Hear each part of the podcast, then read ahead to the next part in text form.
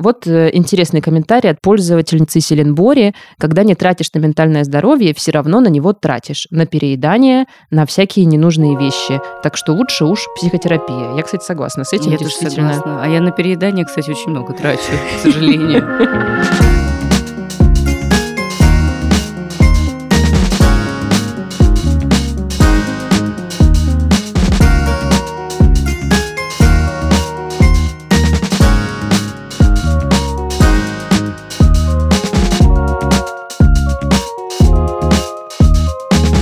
Друзья, вот и мы. Практически месяц мы не выходили, и вот вышли. Сегодня пятница, и мы сегодня снова с вами полетим по волнам mindfulness. Кстати, в прямом смысле, потому что сегодня мы будем обсуждать стоимость нашего ментального здоровья.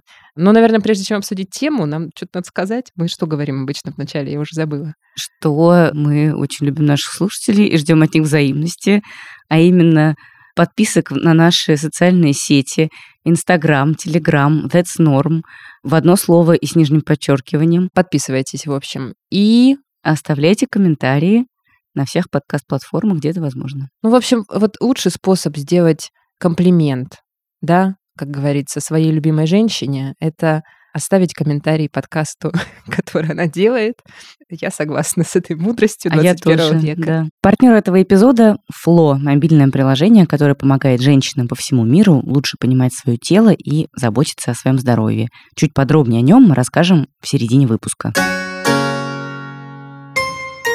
Друзья, о чем мы сегодня говорим? Да, мы говорим о том, сколько стоит наше ментальное здоровье, а также наше увлечение, вот нас, миллениалов, майндфулнесом и вообще саморефлексией, самопознанием, скажем так. Я должна сказать, что несколько недель назад, может быть, месяцев уже даже, я увидела в сторис в Инстаграме у одной своей знакомой такой опрос. Она опрашивала своих подписчиков, сколько они тратят, ну там как-то было хитро сформулировано, не на ментальное здоровье, а что-то типа вот на саморазвитие, сколько mm-hmm. вы тратите. Я, написала эта девушка, трачу, и дальше какая-то шестизначная была сумма, большая была сумма, я не буду врать. И она спрашивала своих подписчиков, а сколько вы? И я подумала, какая интересная тема, да, вообще во многих аспектах. С одной стороны, интересно посчитать, а с другой стороны, интересно вообще, может быть, даже немного критически, да, посмотреть на вот это наше такое культурное увлечение саморазвитием. Что вообще-то как бы оно еще... Есть огромное количество людей, которые на этом зарабатывают. Угу. А мы этих людей содержим. Мы провели опрос среди своих слушателей, и чуть позже расскажем про его результаты, сколько наши слушатели там тратят на менталку свою. Даш, скажи, пожалуйста, сколько ты тратишь на ментальное здоровье? Ну, я не очень много трачу, сравнительно мало. Я хожу к психотерапевтке два раза в месяц, как раз потому, что я к ней пришла и сказала, вы знаете, у меня очень тревожное отношение к деньгам. Мне все время кажется, что они у меня вот-вот кончатся, хотя ничто не предвещает, но мне все время кажется, что я сейчас останусь с голой жопой под забором. Поэтому я к вам буду ходить э, раз в две недели. А она сказала, ну, понимаю такой, да, такой подход. Уважаю очень, потому что мне очень сложно все то время, что я хожу. Раз в две недели тоже хожу с такой частотой. Но мне всегда очень сложно сказать, что это одна из причин вот такой частоты. Видимо, подсознательно мне хочется производить впечатление человека, у которого нет проблем с деньгами. Угу. И для меня всегда сложно сказать психотерапевту, что на следующей неделе мы с ним не встретимся, потому что я хочу сэкономить. А я никогда так и не говорю. В итоге я придумываю какую-нибудь другую причину. А я вот прям так ей и сказала, честно. Это мне нравится. Я много раз уже в подкасте Норм говорила, и еще раз повторю, что у меня, правда, к деньгам есть какое-то такое отношение слишком трепетное. Я реально не люблю тратить деньги. Мне это тяжело дается. Периодически я начинаю их тратить вроде на какие-то важные и полезные вещи, но мне становится от этого некомфортно. Действительно стоит подумать про корни этих мыслей и как-то с этим поработать, но тем не менее. И поэтому я понимаю, что если я буду тратить значительно больше на ментальное здоровье, на всякое такое, то я буду от этого получать больше стресса, чем помощи. Интересно, да. интересно. А то есть тебе не нравится тратить вот на self-care, вот этот заботу о себе? Мне вообще не нравится тратить ни на что. Ну, то есть как, мне нравится тратить на еду, и то тоже все равно какие-то супердорогие рестораны, где тебе приносят за очень дорого какую-то маленькую бякочку, mm-hmm. мне такое не очень. Ну вот там мне нравится иногда заказать какой-нибудь много хрючего домой и все это сожрать. Мне в целом нравится тратить деньги на вечеринки, но тоже когда я не перебарщиваю. Если, допустим, я утром вижу, что типа вчера я потратила на вечеринке 7 тысяч рублей, мне становится психологически некомфортно. Я думаю, боже, какой ужас. Теперь надо две недели точно не тусоваться и никуда не ходить, потому что, ну что это вообще такое? Какой mm-hmm. кошмар. На занятия спортом тоже я отношу занятия спортом и йогой тоже к, в том числе, заботе о ментальном здоровье, потому что для меня это действительно имеет эффект сбрасывания стресса. Ну, как для mm-hmm. всех, наверное, тоже. Но я вот иногда прям чувствую, что надо сейчас что-то поделать, как-то попрыгать, что-то такое. Но у меня тоже есть какой-то порог, при котором я думаю, ну нет, за полторы тысячи я не пойду на занятия. Угу. Они не дождутся. То есть твоя сумма – это сколько? 8 тысяч стабильно в последнее время, потому что я хожу два раза в месяц к терапевтке. По-разному в последнее время я трачу на спорт. Ну, что-то не могу найти какого-то спорта, Своего. который встраивался бы в рутину. Но раньше я тратила еще 4-5 тысяч в месяц на спорт угу. в группе с тренеркой. Ну и плюс иногда я ходила на какие-то там, типа, спортивные активности, типа, знаешь, на тысячу рублей на сайклинг, за 500 рублей на йогу, что-нибудь да. такое, пару-тройку раз в месяц. Иногда я покупаю какие-то ароматические свечи, ароматические палки, иногда я хожу в баню. Но это какие-то такие траты, это которые плавающие. возникают, да, периодически. Ага, то есть это где-то в районе 10 тысяч? Где-то так. Тут, наверное, надо сделать дисклеймер, дорогие слушатели. Если вдруг вы триггернетесь в этом выпуске, а какие-то цифры, они вам покажутся совершенно неприличными, мы вас понимаем, во-первых. Мы тоже иногда слушаем какие-то подкасты, и нам кажется неприличными те вещи, которые там ведущие говорят, и хочется выключить сразу. Но я хочу сделать оговорку, что мы живем в Москве, цены московские, они вот неприятные, ну вот что делать? Вот мы живем в таком городе, поэтому, пожалуйста, такой дисклеймер, вы его примите. Я поняла тебя. Мне кажется, что классно, что ты вообще систематически инвестируешь какую-то сумму в свою психотерапию, в свое ментальное здоровье. Мне кажется, что это круто. Спасибо. Один наш слушатель написал, когда мы проводили вот этот опрос среди наших слушателей, что нужно разграничивать поддержание и лечение. И это, в общем, действительно очень мудрая мысль, что есть какое-то поддержание ментального состояния, в которое входит поддерживающая психотерапия, йога, какие-то, может быть, там, mindfulness практики, спорт, если он помогает вам сбрасывать стресс и так далее, и так далее. А есть вот лечение депрессии, например, антидепрессанты. Короче, все то, что вот тебе прям помогает лечиться, а не поддерживать. Это немножко разные вещи вещи, и, наверное, их плюсовать может быть не совсем правильно. Я тоже скорее поддерживаю свое ментальное состояние, не лечу сейчас ничего, и в рамках 20 тысяч рублей уходит у меня, мне кажется, в месяц, что вообще-то довольно много. Мне кажется, по меркам среднего россиянина дофига на ментальное состояние. Тут как-то выжить бы в бушующей России. Тем не менее, как есть. Я в эту сумму вкладываю и психотерапию тоже, йогу, а также еще свои занятия пением. Но там же я занимаюсь еще и дыханием, и, в общем, это довольно сильно такая заземляющая меня практика, поэтому я ее тоже отношу в статью «Ментальное здоровье». И вот, короче, все это вместе, ну, где-то там тысяч примерно плюс-минус 20 в месяц у меня уходит, что мне кажется очень много. Но у меня есть две мысли. Первая моя мысль заключается в том, что инвестиция в себя, как мы много раз уже, мне кажется, это обсуждали в подкасте «Норм», это вообще самая важная инвестиция. Мне кажется, на это нельзя жалеть деньги. Если есть возможность не жалеть деньги, то не нужно жалеть.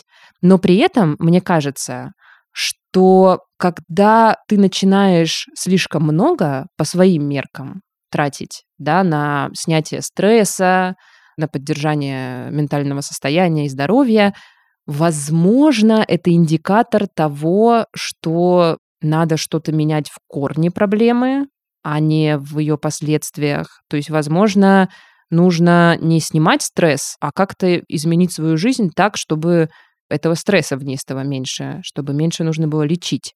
Помню, у меня был такой этап в жизни, когда я просто постоянно спускала деньги на какие-то антистресс-занятия, какие-то массажи, йоги, психотерапия вообще была каждую неделю тогда.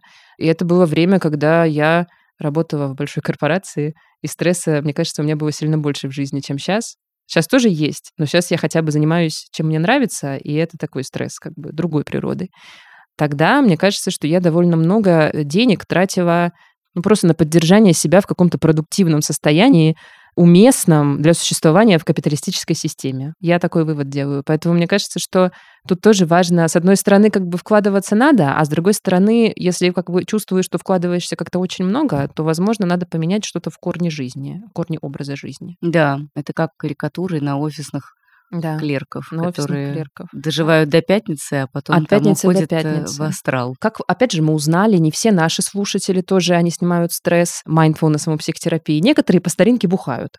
И нам это знакомо тоже по старинке в пятницу снимают стресс другими методами, более народными, да? И вот мне кажется, что если очень много денег уходит на тусычи, то это да. тоже показатель того, что что-то, возможно, не так. Я не открою сейчас, конечно, никакой истины, но да. тем не менее скажу, что я вот э, пару лет назад поняла, что вечеринки не снимают стресс. А добавляют а его. добавляют его, да. да. Алкоголь не добавляет тоже. А убавляет. А, и ментальное, и физическое. С этим, конечно, сложно в моменте да. согласиться. Но потом Но можно. в потоке можно. И согласиться, да.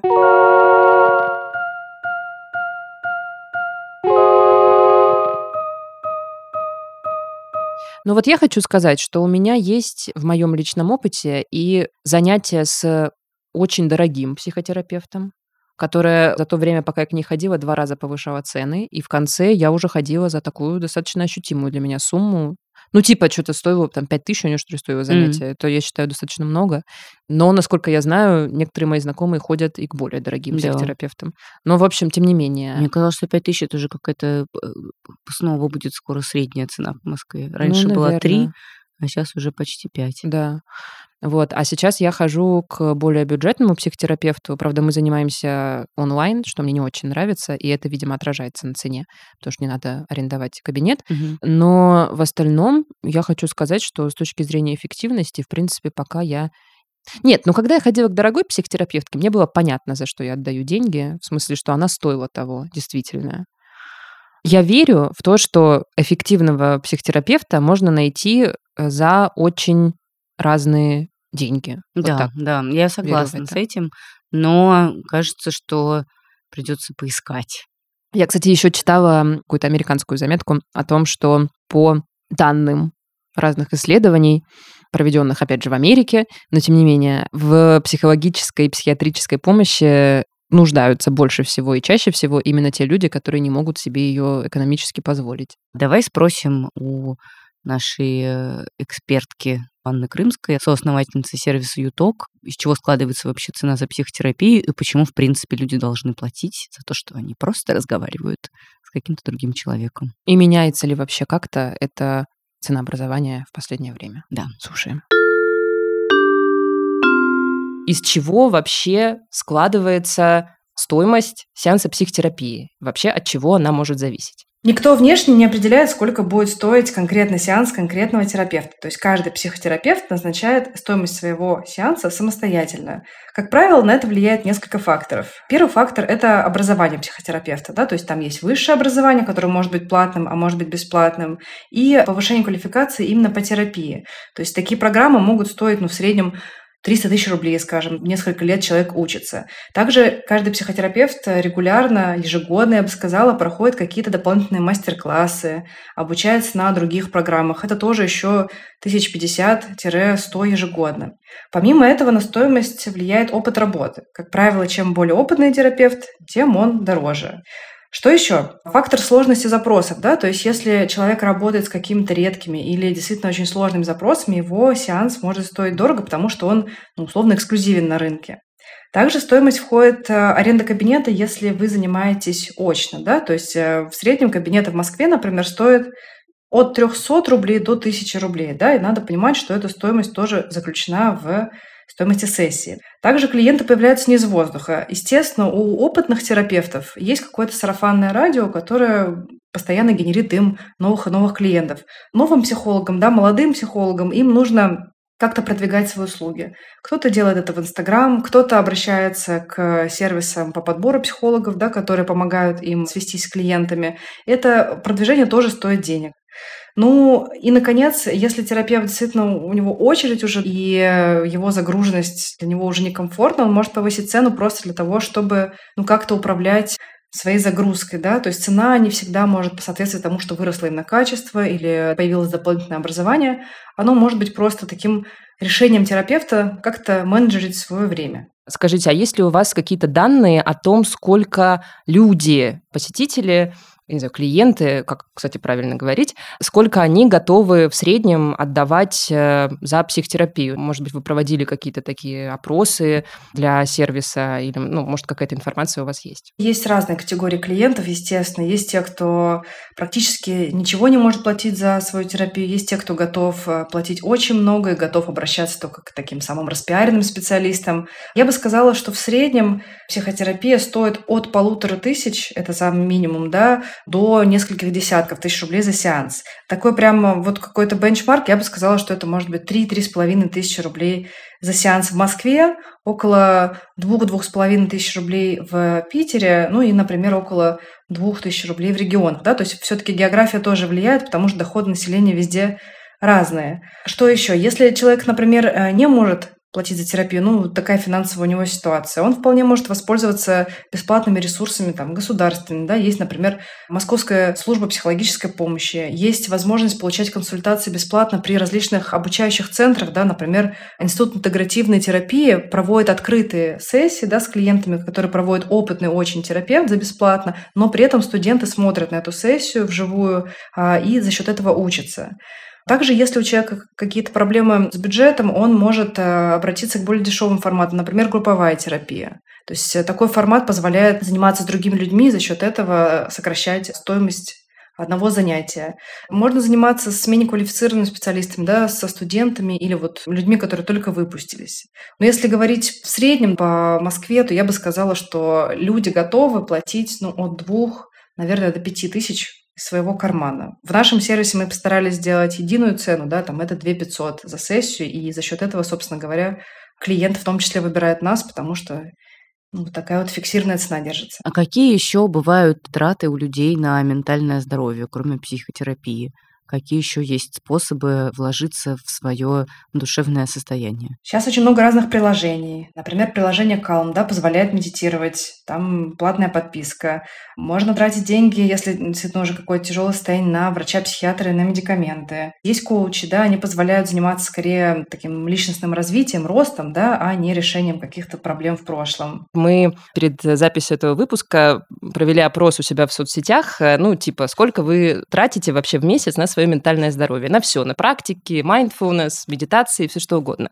И меня очень удивило, что там из тысячи человек, которые прошли опрос, ну, больше 40% написали, что они вообще ничего не тратят и вообще ничего не делают. И меня это очень удивило, потому что мне казалось всегда, что, ну, у нас подкаст во многом про ментальное здоровье, и вообще казалось, что у нас такая аудитория активно, что ли, занимающаяся ментальным здоровьем. Но все равно какое-то большое количество людей отвечает, не, мы ничего не делаем, просто слушаем подкасты, но ничего не делаем, никуда не ходим. Вопрос у меня такой. Есть ли у вас ощущение, что вообще, ну, как-то с годами, вот за последние годы ситуация это меняется? Может быть, люди все-таки начинают, ну, менять установки про то, насколько они готовы инвестировать в свое состояние психологическое? Я бы начала с того, что, во-первых, подкасты про психическое здоровье – это уже забота о своем психическом здоровье, потому что ты получаешь какие-то лайфхаки, какие-то интервенции, получаешь ощущение общности, нормализации. Это супер важная история. Я думаю, что люди, которые говорили, что ничего не делают со своим ментальным здоровьем, они просто не осознавали, что вносят в это вклад, в том числе, может быть. Если говорить про тенденции, то, естественно, меняется. То есть, во-первых, начали более активно ментальным здоровьем заниматься мужчины, чем раньше. То есть раньше это какая-то абсолютно была такая гендерная сегрегация, что женщинам ок предъявляться и говорить про чувства, да, проявлять какие-то слабости, а мужчина, в общем, должен стоически все выдерживать или в худшем случае с друзьями там где-то в гараже все это порешать. Сейчас не так. Сейчас парни очень осознанные, очень заботятся о том, э, как сохранить какое-то состояние ума, да, такое ясное, сфокусированное. И, конечно, они натыкаются на то, что много и травм каких-то мешает этому, и э, какие-то паттерны деструктивные у них есть, и они активно в это инвестируют. Да, они выбирают более такие рациональные подходы, например, чаще, но тем не менее это очень классная тенденция. Что касается цифры 40%, которые не занимаются, как им кажется, не вкладываются, это вообще на самом деле офигенная цифра, очень большая, потому что считается по статистике ВОЗ, что 25% населения в один момент времени да, нуждается в помощи в отношениях ментального здоровья. То есть не может быть так, что 100% людей нуждаются в помощи. Да, понятно, что есть вот это уже появляется культура заботы. Не только когда есть проблемы, не только когда что-то болит, но и просто вот как физкультура, как и еженедельные походы в фитнес, да, то есть такая некоторая психогигиена угу. и желание просто самоисследоваться, как-то развиваться. Вот. Но большинство людей все еще воспринимают психотерапию как инструмент помощи и действительно обращаются за ней под запрос. И то, что большое количество людей преодолели стигму по обращению за помощью, это уже очень здорово. Мне кажется, раньше решение обратиться за помощью могло произойти, если с ребенком что-то не так, да, то есть, ну, ребенок не слушается или там плохо учится, ну, вот тогда это вроде как подходящий повод, все остальное, ну, вы что, это же там для сумасшедших или еще для кого-то. А сейчас не так. Сейчас огромное число людей, особенно в мегаполисах, а, считает это какой-то первоочередной инвестицией своих денег. На самом деле в терапию денег э, довольно много символического смысла. В том числе ты показываешь этим своему бессознательному ценность самого себя. То есть если ты платишь сильно меньше, чем мог бы платить, ты этим себе как бы программируешь свою низкую ценность. Плюс э, эти деньги действительно, как вы уже сказали, оплачивают э, профессиональное время, оплачивают полный фокус на вас. Потому что когда ты общаешься с другом, например, да, он может переключиться на себя, начать жаловаться на свою жизнь, надавать советов просто для того, чтобы самоутвердиться. А здесь тебя, во-первых, во-первых, стопроцентно принимают. Во-вторых, это время полностью посвящено тебе. Терапевт э, ничем другим в это время не занимается. Он полностью сфокусирован на том, как тебе помочь решить твои проблемы. То есть, действительно, он не решает их за тебя, но и в этом не было бы ценности. Он помогает тебе так понять себя, чтобы найти решение, которое тебе подходит. В том числе деньги еще нужны для терапии, если пропускается сессия, то клиент должен ее платить, если отмена меньше, чем за 24 часа, в некоторых случаях меньше, чем за 48 часов. Это связано с тем, что в любой терапии в какой-то момент, когда клиент подходит к важным, сложным темам, у него включается сопротивление. И чтобы он не обесценил терапию, не сказал, что мне просто что-то вот я хожу, хожу, а легче не становится, да, а действительно как-то удержался и проработал эти моменты, вот для этого в том числе существует, например, оплата пропущенных сессий чтобы для человека не было легко, да, вот так вот взять, отменить, когда ему удобно, в последний момент забить, не прийти, поэтому в терапии всегда оплачиваются пропуски. Естественно, деньги вносят вот такой немножко элемент дискомфорта порой в терапию, да, то есть это что-то такое неудобное и так далее, но это супер классная тема для того, чтобы раскрывать какие-то пласты в себе. То есть вообще вот все дискомфорты, все какие-то вот э, желания, знаете, так уйти э, потихонечку, чтобы никто не заметил, если вы найдете в себе смелость это рассказать, проработать, то с гораздо большей вероятностью вас ждет действительно прорыв в терапии. Спасибо.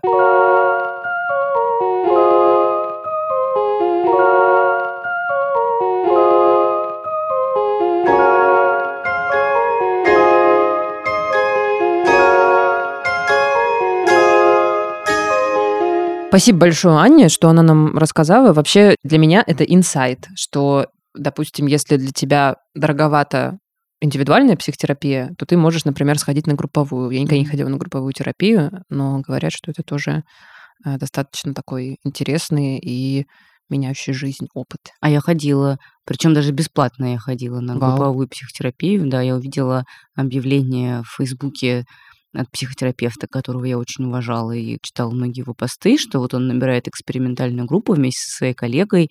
Я не помню уже, какая была тема. Ну, в общем, я подходила и несколько занятий туда ходила.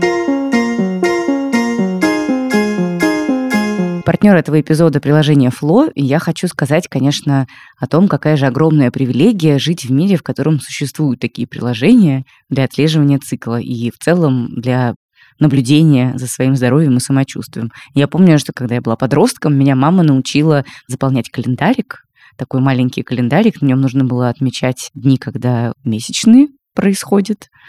И носить его нужно было с собой в кошелечке. Вот тоже еще ушедшая натура, вот эти огромные кошелечки, в которых что-то было понапихано. И потом приходить к гинекологу и рассказывать ему, что там с тобой происходило. Я, естественно, забывала всегда этот календарик заполнять, заполняла его черти как, и всегда чувствовала себя очень глупо, потому что нужно было слушать еще какие-то нотации, что типа, ну что же вы, девушка, ничего не заполнили, ничего не знаете, когда у вас что было. У меня даже календарика не было. Даже календарик меня не научили вести, и я мне кажется, лет до 25 вообще была в полном расфокусе относительно своего женского репродуктивного здоровья. Ну, то есть как бы я совершенно не понимала, какая фаза цикла вообще как влияет на здоровье, на гормоны, на жизнь, на все. И я рада, что все-таки сейчас э, мы живем в какое-то такое более прогрессивное время, когда в том числе есть специальные приложения, которые mm-hmm. могут помогать каждой женщине ну, более осмысленно относиться к своему здоровью и самочувствию. Ну да, и вообще классно, что как-то в моду, что ли, входит э, осознанное отношение к своему здоровью, и что становится понятно, что про него нужно где-то читать и где-то узнавать, потому что явно бесед с врачами не хватает, чтобы понять, что там у тебя происходит внутри, уроков биологии тоже не хватает. И вот в приложении Flow есть целая библиотека статей, видеороликов, каких-то объяснений о том, как вообще устроено репродуктивное здоровье. Это очень важное и полезное чтение. У Фло есть бесплатная версия и версия премиум. Основные функции доступны в бесплатной версии. Это календарь с прогнозами цикла и овуляции, сервис э, трекинга симптомов и подсказки виртуального ассистента. В премиум версии есть куча всяких дополнительных штук, и ее можно попробовать бесплатно в течение 7 дней. Скачивайте приложение Фло по ссылке в описании этого эпизода. Я хочу э, сейчас дальше зачитать, что нам наши слушатели рассказали про свои траты на менталку. Мы провели опрос в нашем Телеграме и в Инстаграме, и там чуть больше тысячи человек поучаствовало. Вопрос, который мы адресовали нашим дорогим, нашим хорошим, звучал так. Сколько вы тратите на поддержание своего психологического состояния? Что мы имеем в виду? Психотерапию, коучей, какие-то mindfulness практики, йогу, массаж, приложения для медитации, таблетки. В общем, все, что помогает вам снять стресс, снизить тревожность, разобраться в себе, расслабиться в конце рабочей недели. Спорт сюда вряд ли входит, но если считаете, что занимаетесь чем-то в первую очередь, чтобы сбросить напряжение, то посчитайте это тоже. Вот так звучал текст этого опроса. Итак, что же ответили наши любимые слушатели? Во-первых, довольно большое количество людей, 38% ответило, что ничего не тратят и обходятся сейчас как-то своими силами. 44% это самый популярный ответ, ответили, что они тратят до 10 тысяч в месяц, то есть это вот как ты. 12% тратят до 20 тысяч, то есть от 10 до 20 тысяч, то есть это как я. Я вошла в эти 12%. И больше 20 тысяч тратят 6% наших слушателей в месяц. И я бы еще сказала, что мне показалось, что в Инстаграме среди нашей аудитории большее число людей тратит больше на свое ментальное здоровье, чем в Телеграме. В Телеграме было сильно меньше людей, которые тратят больше 20 тысяч, и больше людей, которые не тратят ничего. Выводы делайте сами, как говорится. Вот так. А еще наши слушатели написали нам разные комментарии. Вот э, интересный комментарий от пользовательницы Селенбори. Когда не тратишь на ментальное здоровье, все равно на него тратишь. На переедание, на всякие ненужные вещи. Так что лучше уж психотерапия. Я, кстати, согласна с этим. Я действительно. согласна. А я на переедание, кстати, очень много трачу, к сожалению. Да, я, кстати, много трачу, когда у меня очень высокий уровень стресса на какие-то импульсивные покупки, и это тоже какая-то странная, неприятная вещь. А вот, например, пользовательница Сейчас трачу ноль, но за плечами 10 лет психотерапии и 3 года самостоятельной работы. То есть можно выйти вот из этого круга. Mm-hmm. Пользовательница Акула 2051 пишет, безумно жаль на это денег почему-то. Еще несколько пользователей пишут, что периодически снимают стресс шопинг-терапией. Угу. Ну, иногда помогает, да, я, кстати, не соглашусь. Трачу на алкоголь, написала несколько человек. Не помогает, но заглушает. Как, в общем, и шопинг, если да. честно, да. Посчитала и стало больно, пишет капсом пользовательница Ася Убогова. Ну да. Не, ну вот мне, кстати, шопинг-терапия помогает не в плане даже каких-то... Многие женщины на одежду тратят, да, шопинг-терапию, вот это имеется в виду. А мне нравится на какие-то приколы для дома тратить деньги. Мне кажется, вот, тоже... Там на свечки, да. на какие-то да. лампочки, что-нибудь такое. Но тоже не слишком много, потому что когда я начинаю импульсивно тратить, я потом думаю, боже, угу. что я наделала.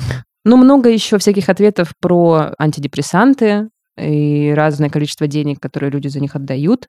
Есть пользователи, которые высчитывают достаточно большие суммы. Вот, например, одна из пользовательниц пишет антидепрессанты, терапевт, массаж – все это в месяц около 23 тысяч рублей.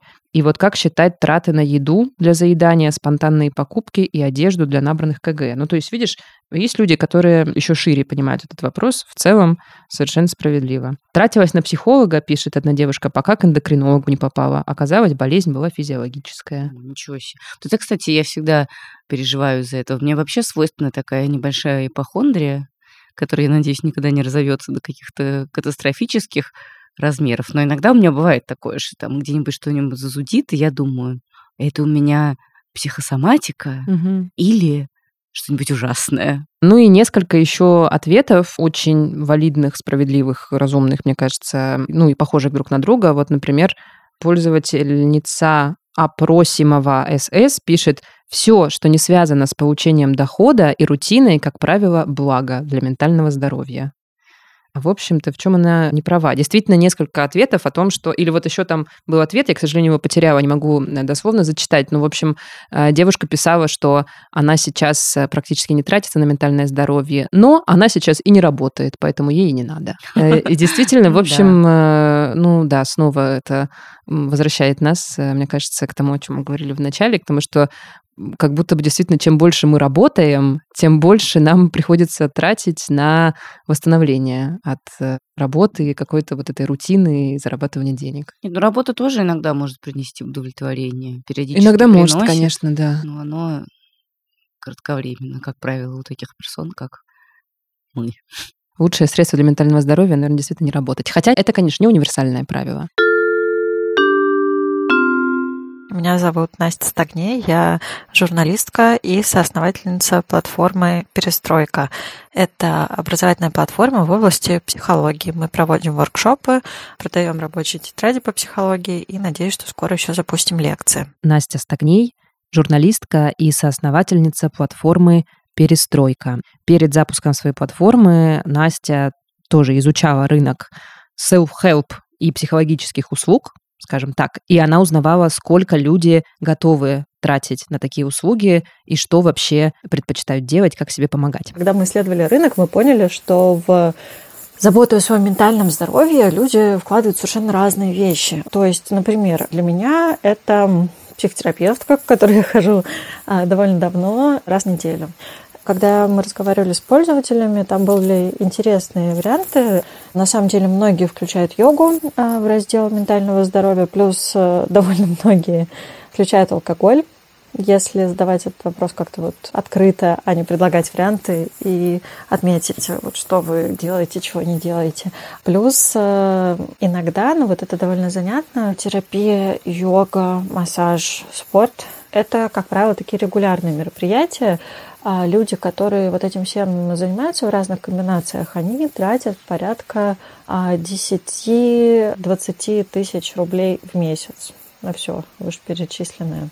А есть люди, которые говорят, что терапия для них это дорого, и, например, дальше я замечала два таких тренда. Один тренд – это что человек, например, больше занимается спортом, чаще ходит на массаж и, например, медитирует дома с приложением. Либо, когда человек, э, вот это, мне кажется, для меня самый какой-то ну, может быть, что ли, кажется, неэффективный вариант, потому что я верю скорее в какие-то системные процессы, чем в разовые акции. С другой стороны, вообще во все, что связано с психическим здоровьем, я ко всему этому отношусь так, что если работает, так и слава богу, и пускай работает. Но вот есть люди, которые действительно считают, что терапия для них это дорого регулярная, но периодически их там как-то припирает, и они идут к тарологу, к астрологу, но это чаще все-таки как разовые акции. Вот. Еще, кстати, надо сказать, что все респонденты отмечают, что терапия подорожала буквально вот э, за последние несколько месяцев. То есть, ну, понятно, высокая инфляция дорожает вообще все. Отмечали четверть э, тех, с кем мы разговаривали, что они ходят на терапию, и терапия подорожала процентов на 10-15 с середины прошлого года.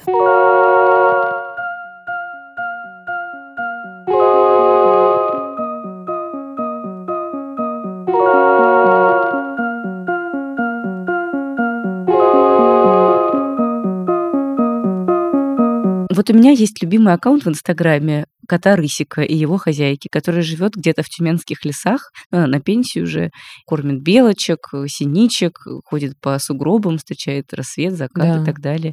И я думаю, вот было бы как, конечно, хорошо для моего ментального здоровья тоже так жить. А может Безусловно, быть и нет, с другой стороны. Наверное, в Тюменском лесу в доме все все время ломается, когда не можешь починить, наверное, это стресс. Надо же какого-то искать человека, который тебе починит что-нибудь. Представляешь, если у тебя в Тюменском лесу рванет паровой котел. Да, довольно жутко. Слушай, ну я не знаю, тут, э, как всегда, видимо, какой-то какой баланс необходим. Как-то нужно искать тот гармоничный для тебя образ жизни, при котором ты чаще будешь от работы получать силы, да, чем падать в вознемождение, чтобы и тратить на вот это поддержание психологического состояния какую-то комфортную сумму денег, которая все-таки тебе не опустошает карманы и при этом, ну, как-то все идет во благо и в какую-то хорошую, правильную инвестицию просто в свое качество жизни, ну, и какую-то, не знаю, стрессоустойчивость mm-hmm. свою. Я хочу тоже и пожаловаться, потому что мне кажется, что в Москве иногда какие-то вещи меня ужасают. Mm-hmm. У меня был опыт такой, я ходила в очень дорогую йога-студию. Я пошла туда, потому что там стала преподавать инструктор, который я очень люблю, и к которой я хожу в разные студии, где бы она ни преподавала. И меня немного ужаснули цены в, вот в этом месте. Это такая, знаешь, студия на Патриарших прудах где, видимо, занимаются какие-то ну, состоятельные, зажиточные люди. При этом э, услуги, которые там предоставлялись, ну, совершенно обычные, такие же, как и везде. Ну, что там, йога-студия, ковер и некая эстетика, mm-hmm. да, которая должна тебя успокаивать.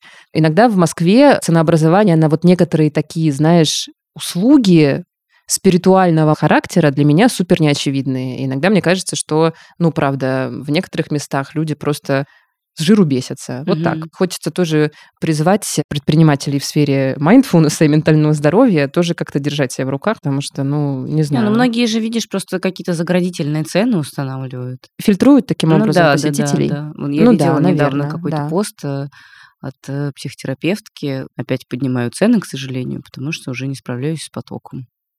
Вот, и хотя, типа, я понимаю, что это уже довольно высокая цена, а я да. не такая уж и именитая титулованная персона, но как-то мне нужно с вами справиться. Я так понимаю, что это еще одна из причин, по которой разные эзотерические услуги в Инстаграме тоже mm-hmm. очень дорого стоят. Типа всякие астрологические прогнозы, расклады Таро. Ну, не откроем э, секрет, если скажем, что это сейчас довольно популярная история.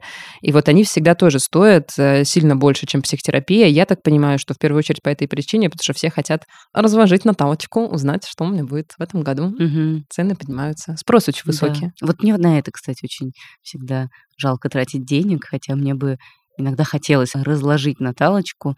Ну, как бы я понимаю, как это работает для меня. Иногда я нахожусь э, в такой панике от того, что я вообще не понимаю, что будет дальше с моим будущим, что мне хочется обратиться к какому-нибудь человеку, который мне скажет, да все будет хорошо. У тебя Венера сейчас посмотри. станет тригон с Ураном, Сатурном. Конечно, ты посмотри, какая рост. у тебя вообще все. Да. У нас был прекрасный выпуск э, подкаста Норм про ревайвал эзотерики и новую популярность ее среди миллениалов. И вот там культуролог Михаил Добровольский. Я обожаю это интервью. У меня экзистенциальный был кризис после него. Я думала, я — это я или я просто продукт своей эпохи?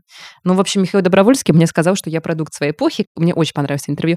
Он как раз был про то, что миллениалы сейчас так сильно ударились в гороскопы и эзотерику именно потому, что жизнь в позднем капитализме настолько нестабильна, что хочется найти опору в каких-то, может быть, даже вещах, которые с этой опорой не ассоциируются ну совсем, ну, да, и да, вообще да. с чем-то другим ассоциируются. В том Это как раньше люди в Бога верили. Дискуссионно, но в целом да. Что тут ритуалы, что там ритуалы, в принципе, что такого. Ну, что да. тут тебе говорят, как жить, что там тебе говорят, как жить. Ну, что тут ты да, как бы либо веришь, либо не веришь. Правила, да. да. В но в целом, Просто религия как бы сместила эзотерику и сказала, что она какая-то недостойная, да. в том числе для того, чтобы изгнать язычество и занять своим монотеизмом. Да, а главное вроде религия положение. потеряла авторитет в да. западных странах. И а эзотерика такое, а, О, а, я тут, а я тут.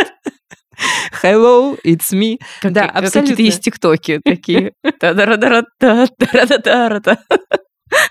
Я хочу сказать в конце, что мне кажется, что и вот самопознанием, саморефлексией, я, наверное, так сейчас это назову, так сформулирую, да, а не про ментальное здоровье скажу, а вот с каким-то улучшением и инвестицией в себя и в свое ментальное состояние, мне кажется, тоже во многом связано вот это отсутствие стабильности в жизни, в которой мы живем, и в целом отсутствие каких-то канонов. И тебе нужно ходить на психотерапию, чтобы тебе там как-то помогали раскладывать по полочкам, что вообще происходит и куда тебе сейчас двигаться. Да. Это во многом, мне кажется, тоже все связано со временем, в котором мы живем. Хотя, безусловно, конечно же, надо говориться, что часто психотерапия помогает справиться с очень просто тяжелыми всякими состояниями психологическими, mm-hmm. да. Но в целом, наверное, если бы наша жизнь была чуть стабильнее и проще, и как-то, да, немножко больше было земли под ногами, то, может быть, и меньше нам надо было бы стабилизировать себя. Мне понравился, кстати, вот этот поинт, что все, что мы делаем не в рамках рутины, мы делаем для своего ментального здоровья. Хочется пожелать нашим слушателям вообще больше всего делать вне рутины и вне зарабатывания дохода. Да. Да. Ой, я даже, знаешь, еще поняла тут недавно, что путешествия, отпуски, вообще какие-то смены обстановки, они во многом такие прикольные, потому что ты выходишь из рутины и даже не думая об этом, тренируешь свой навык осознанности, потому что ты включена в то, что происходит на улицах, с интересом смотришь по сторонам, отмечаешь какие-то веточки, цветочки, архитектурные излишества, котов каких-нибудь, собак гладишь. Поэтому, наверное, все люди так любят путешествовать. Да. Потому что они более осознанны в путешествиях. Но ведь на самом деле можно и в обычной жизни устраивать себе такие пятиминутки осознанности и ходить а и может думать. быть, и даже и не а может быть и часовки. 24 часовки осознанности. Да. Как вам такое? Ходить, и, ну, 24 часовки осознанности, это, мне кажется, сложно.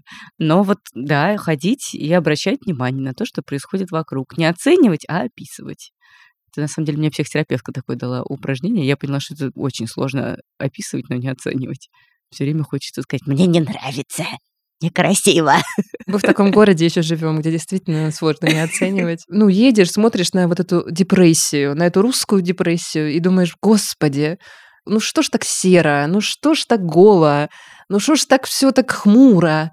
Я без русофобии сейчас говорю, просто, знаете, тупо факты. Действительно, климат, да. действительно сложно бывает э, без оценки и вообще вот в рамках вот этой парадигмы осознанности. Но сейчас Как весна придет. Я вот каждую весну, каждую да, весну да, Я согласна. хожу по Тверской улице, как будто в первый раз. Да. Я хожу и думаю, «А, какой красивый домик. Да. Боже, какой цветочек на нем нарисован. Я Абсолютно. никогда его не замечала. Да, да. Я тоже. я Ого, хожу какая в парк, лепнина. и там как Евгений Панасенков. Просто я на эти цветы там нюхаю их, смотрю, фотографирую. Знаешь, как будто мне 82. А мне будет 82, я так и буду тоже жить каждый день. Это был подкаст «Норм». Мы вас любим, целуем до следующей пятницы. Меня зовут Дарья Черкунина. Меня зовут Настя Курганская. Спасибо большое, что были с нами, и до встречи на следующей неделе. Пока. Пока.